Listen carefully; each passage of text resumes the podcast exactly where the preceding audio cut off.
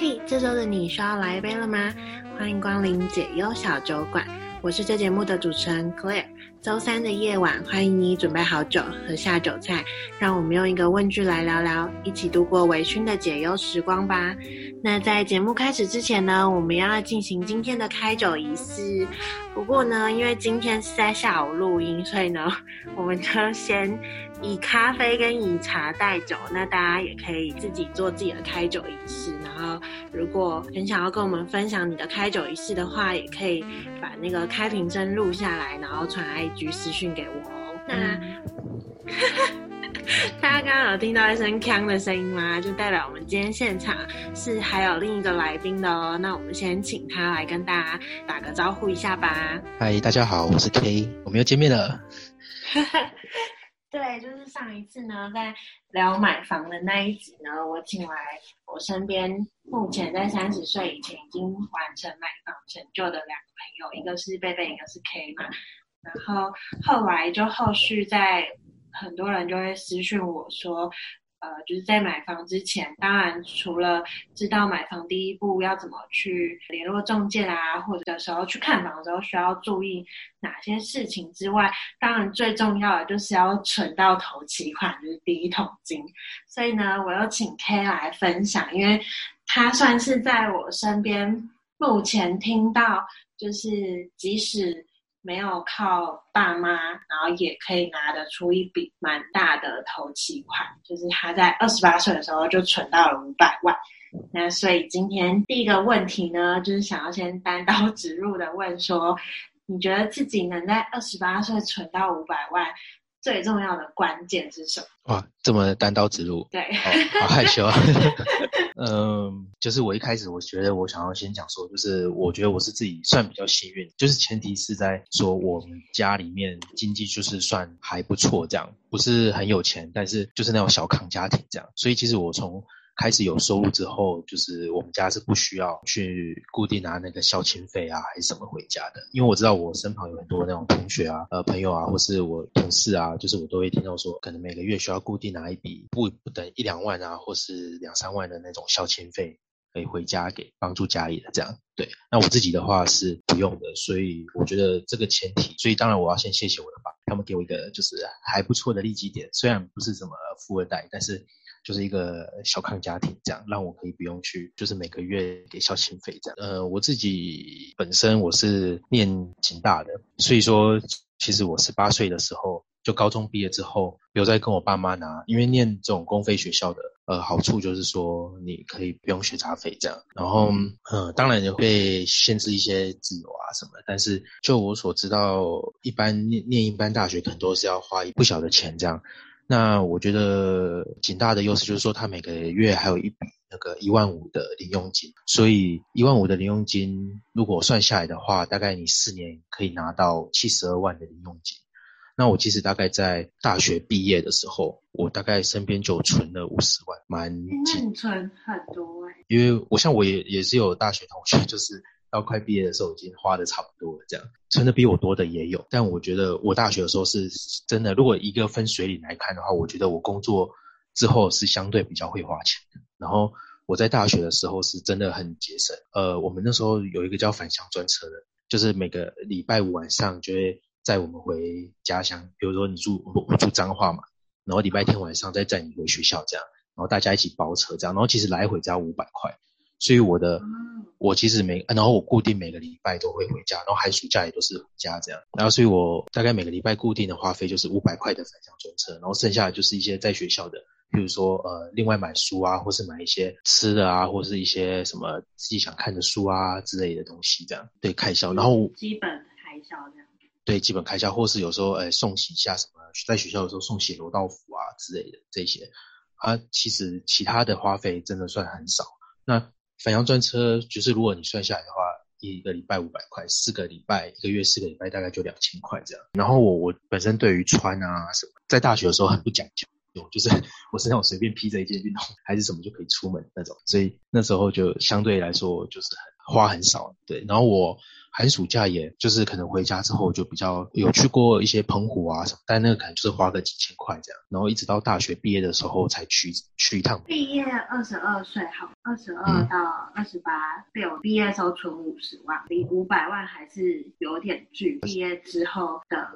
金钱观，大概比方说会有记账的习惯，或者是你会开始接触一些投资的领域。大学的时候是最有记账习惯，那时候我比如说我送洗一次衣服六十块，然后什么我都会把它写下来，然后我就会记在一本本子上面，然后我会做很详细的记录。但是工作之后，大概前一两年还有了，后来慢慢因为比较忙，然后又有有时候就就比较没有去做。但是我换了另外一个不一样的方式，这样就是我可能不会去记每一笔的支出，但是我会限制自己每个月的开销在多少之内，这样。哦，这这也是一个方法，就是你先规定自己要花多少，那至于里面怎么花，好像即使没有记得一笔一笔很清楚，也还好，因为就在那个范围。那我就直接讲说，其实在我工作之后。最给我一个最大的束缚力，就是我有投的储蓄险。我觉得不管你是买基金啊、股票啊，像同我同学啊、同事很多，就是都会有这些不同的投资理财方式。或者是你像上次我们讲到买房子，其实你去每个月固定都是一种强迫自己去储蓄的一种方式。这样，那我刚毕业的时候是买储蓄险，而我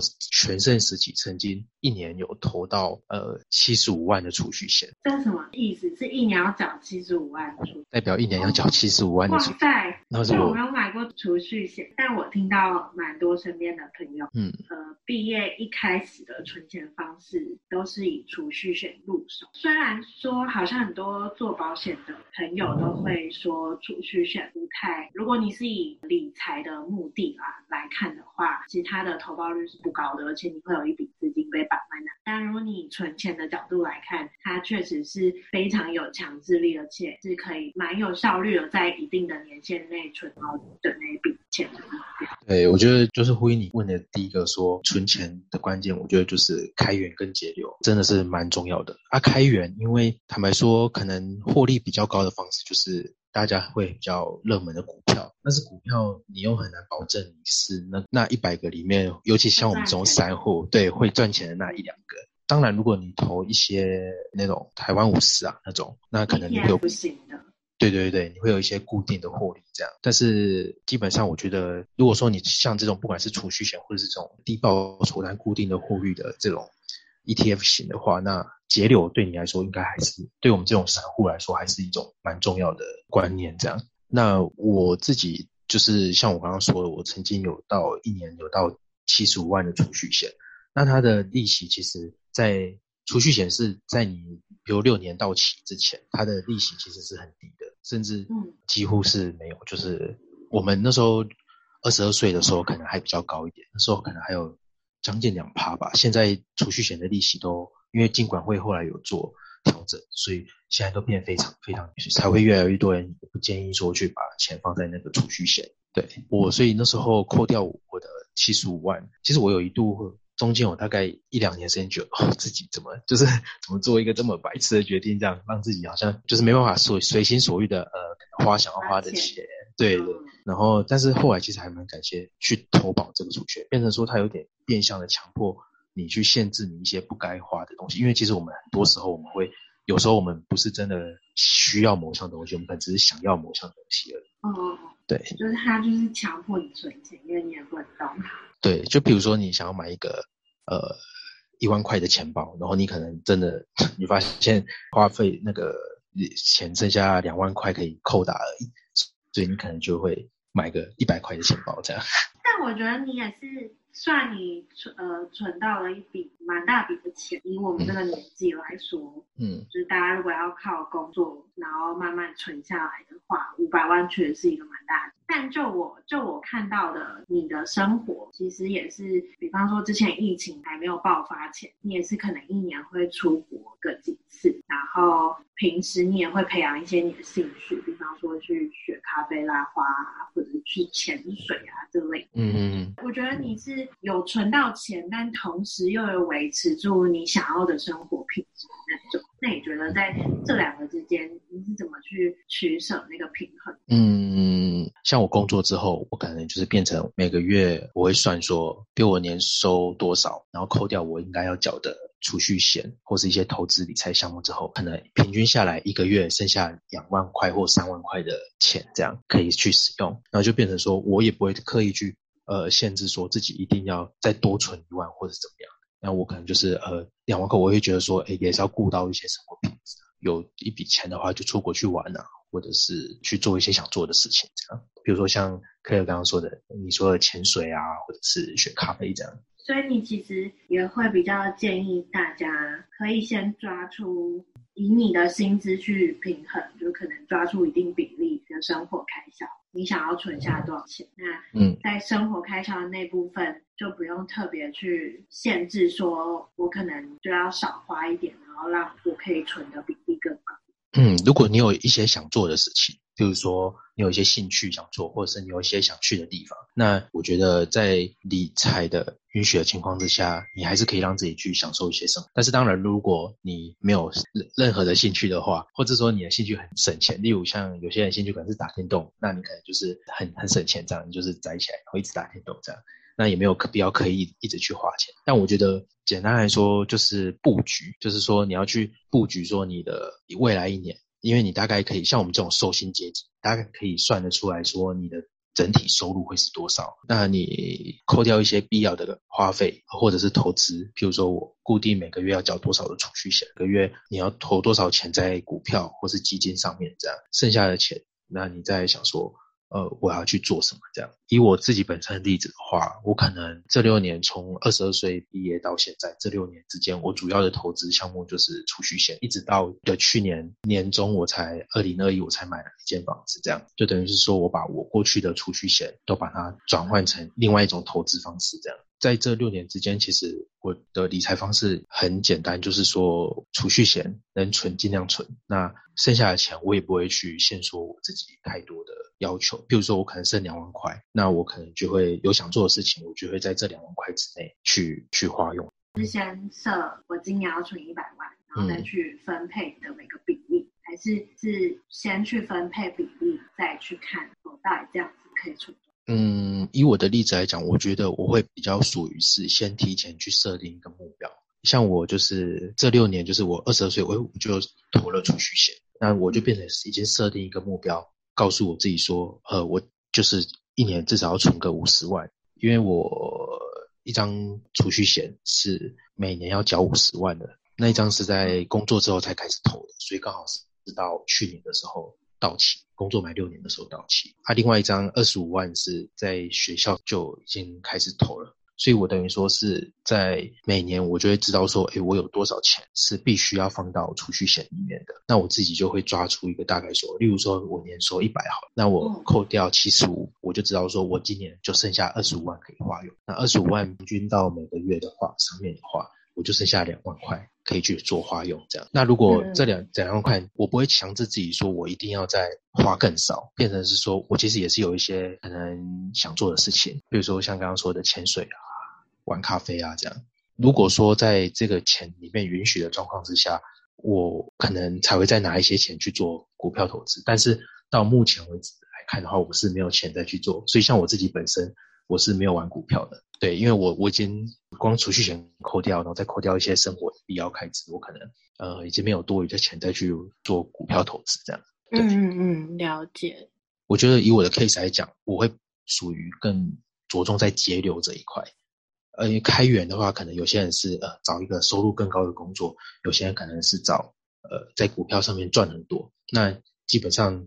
我的收入是固定的，所以我的 case 来说，可能比较属于算是节流这一块。嗯，对，但但因为你本身虽然你的薪资是固定的，但你已经算是在一个中中上阶级的薪资了。哦，对啊，就是从你可以一年存五十万的储蓄险来看，嗯，所以我觉得，嗯，呃，大家都说投资理财就是要开源跟节流，可是我觉得。一般人能开始做的第一步就是先节流，嗯，因为开源是需要是需要时间成本的，不管你是要投资自己，或者是你要去学习那些投资工具，就是投资自己，当然就是让你可能之后有机会找到更高薪的工作，或者是发展一些斜杠的副业，然后可以带来一些收入。投资股票、基金那些，其实都是要花时间跟需要时间去真的进入这个市场去试炼的。我觉得这一集最主要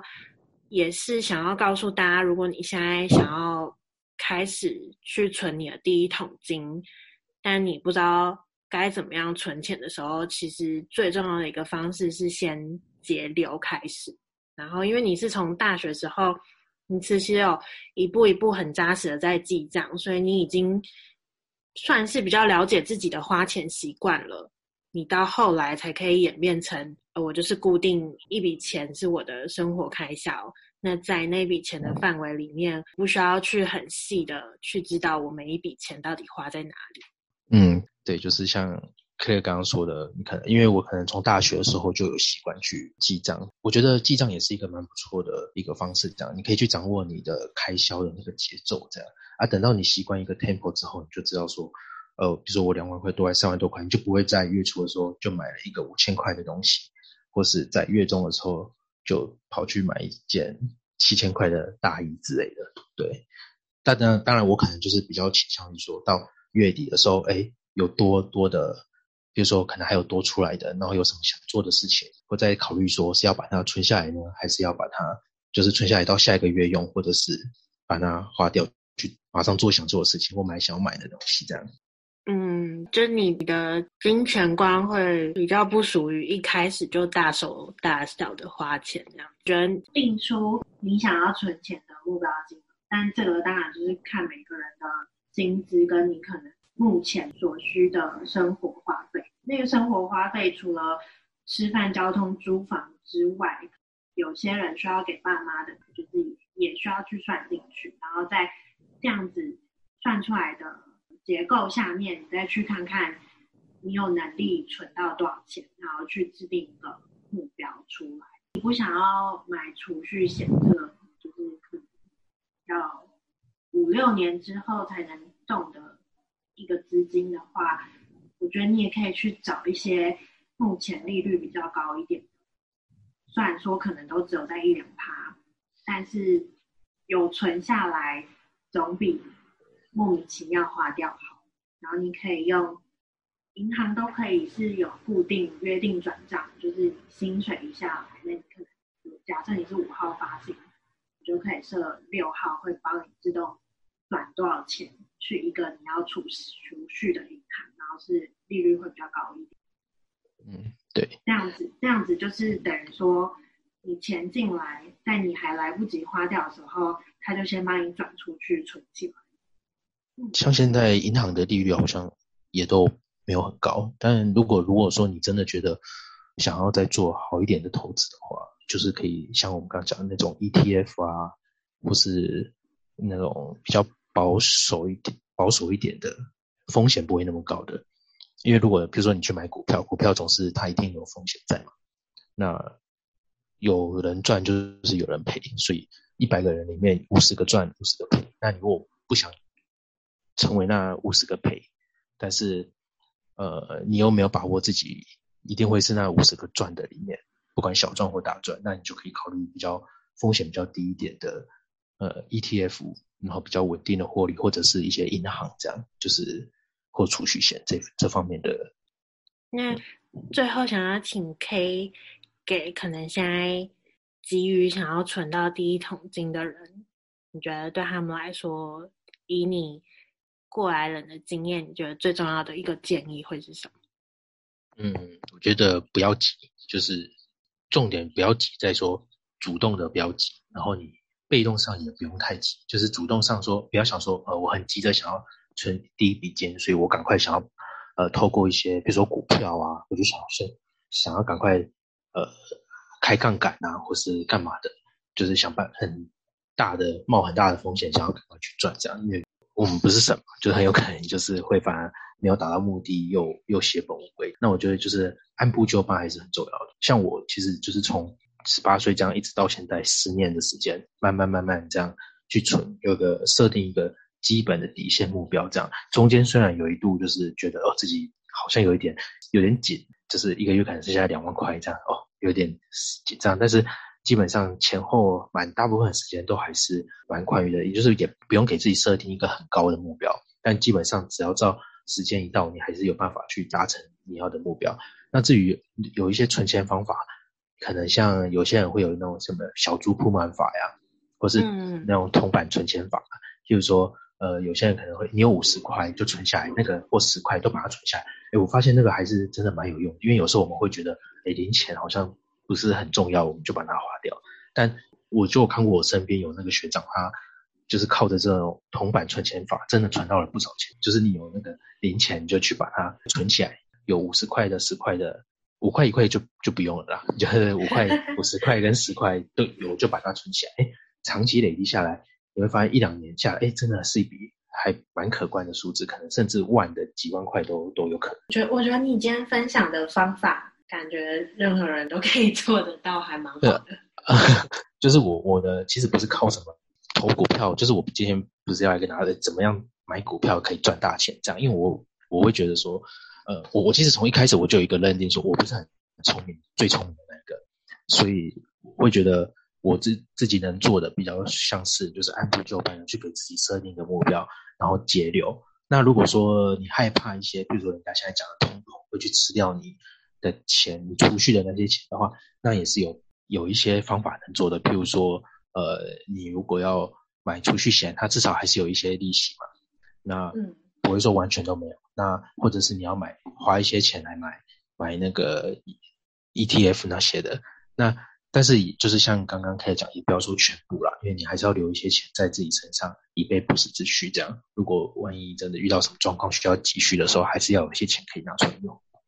我觉我觉得我今天很意外，因为我一直以为你可能是有在投资一些东西。哦，对，就是像呃很多人听我哎买房子，然后存了一笔不小的头期款，都会觉得说，哎，你是不是有做什么厉害的投资法这样？但但发现其实就是每个人都可以做得到，你要有这个目标，然后以及你要真的去开始行动。因为因为你讲的就是储蓄险，其实你现在就是。如果你有是买保险的人，你跟你的保险业务联络一下，他可能就可以推荐你各种不同金额的，是一个入门非常低。当然，你可能也要选择一下，可能它的一些细节规范啊。可是基本上比你要去研究怎么买股票基金来说，门槛又会更低一些。对，所以我觉得，如果说目标是存到第一桶金的话，你可以拉个呃，比如说。五年的时间来设定，这样就是不用给自己太大的的压力，这样。然后，但是也要给自己一个一定的目标跟线索，因为你有设定这个目标，然后你要去达成。还有像刚刚说的，你一旦决定这个目标，就不要轻易去去改变。例如说，你设定了我就是要每年诶花二十万去存这笔呃第一桶金的目标，那就不可以说呃到这个月诶花的。快差不多了，我突然又想买一台 Switch，那我就去买买一台，再去拨那笔钱来买一台 Switch，这样，或是买一台机车，或是买一台车子，这样，你就必须告诉你说，我现在就是不能去做这些事，因为我有一个目标在那边。就像我曾经也想过要买车子，但是我会想到说，呃，可能需求上我其实并不是那么需要，可能只是想要而已。然后，但然后车子每年固定又有牌照税、燃料税，然后以投资的角度它又是掉价，因为你车子一折掉下去就折折价了。然后油钱、牌照，你养一台车子就是等于它是一个负资产，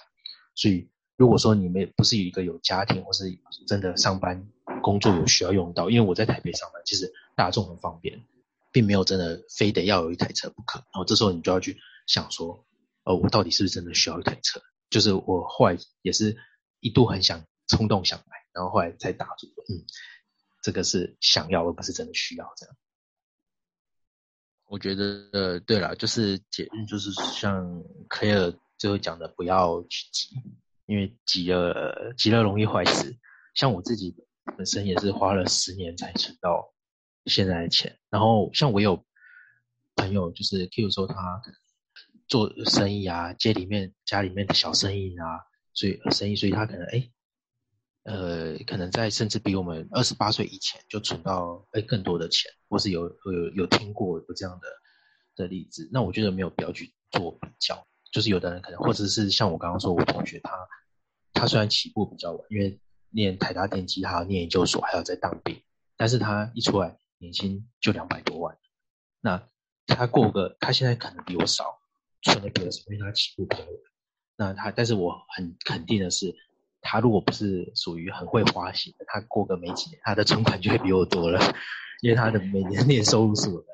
两倍这样。所以我我就觉得说，也不用刻意去比较，因为每个人的那种家庭成长环境啊，什么都不一样。那就是按照你自己的，但重很重要的是，你要给自己设定一个目标，就是你要知道你自己想要达成什么样的目标，这样，而不是就是可能呃，我想花就花，随心所欲的花钱，这样，就是在节流这一块。对啊，那投资的话，就是在你呃开源的方面，就是在除了除非你有办法换工作，就是换更高收入的工作。那不然的话，就是你如果在有限的呃收入之间里面，你可能就是一部分的保命金，然后一部分的可以去做，试着做一些投资理财规划，这样，对。今天就先到这里喽，谢谢 K 来跟我们分享，其实每个人都可以做得到的存钱心法。那如果有想要听我聊什么主题，或者是邀请哪个来宾来节目的话，也可以都在呃各个 Podcast 平台留言，或者是你也可以到 IG 找解忧小酒馆来私讯我。好，那我们下周见喽，拜拜。拜。